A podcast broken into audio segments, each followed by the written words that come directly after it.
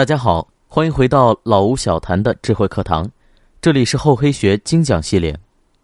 三国时期，实力最强大的是曹家的魏国，刘家的蜀国和孙家的东吴就相对较弱。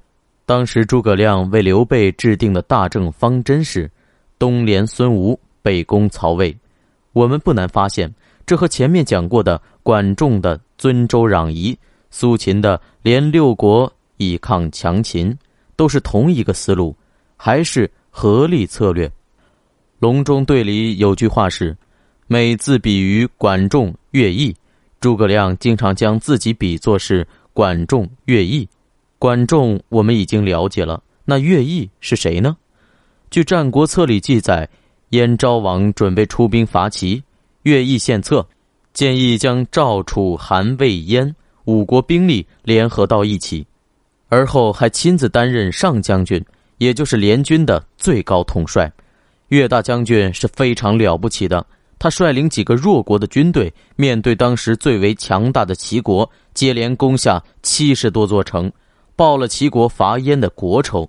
这可以算得上是中华古代战争史上最著名的以弱胜强的案例。所以，乐毅将军也是一位合力策略的成功践行者。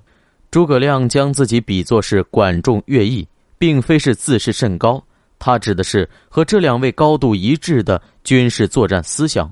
在隆中的时候，诸葛亮为刘备分析局势时就说：“曹操以拥百万之众，挟天子以令诸侯，此诚不可与争锋。”当时的魏国，曹操已经夺得了实际的统治权，皇室和各诸侯都被他拿捏得死死的。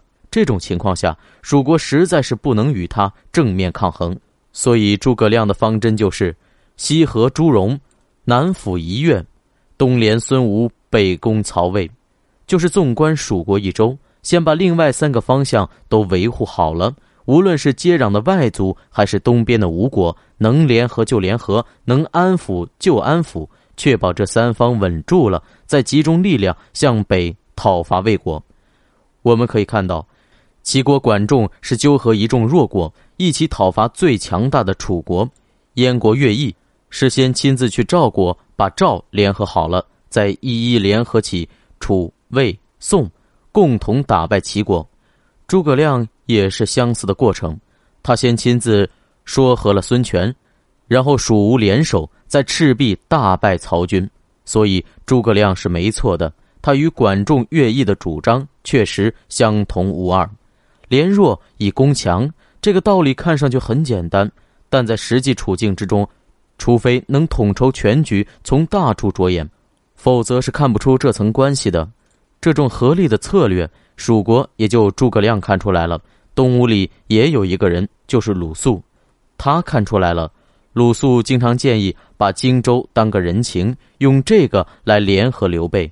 李宗吾赞扬鲁肃这一计，说：“眼光之远大。”机遇驾驭孔明而上之，当时最明白这里面厉害的，除了诸葛亮和鲁肃，可以说就是曹操了。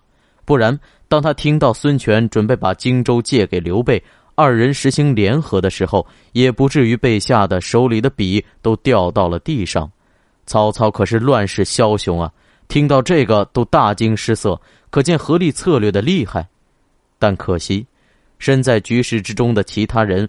并没能明白，当时蜀吴两国的其他英雄豪杰，像关羽、周瑜、吕蒙、陆逊等等，都是关注于眼前小利害的，对这种大政策颇有不解。刘备和孙权倒是能多明白一些，但是又不够透彻，对一时的得失，一会儿看得开，一会儿看不开，所以一会儿联合，一会儿又破裂，到底也没联合的很紧密。所以还是为国笑到最后。感谢大家收听厚黑学系列，欢迎继续关注老吴小谈，我们下节再见。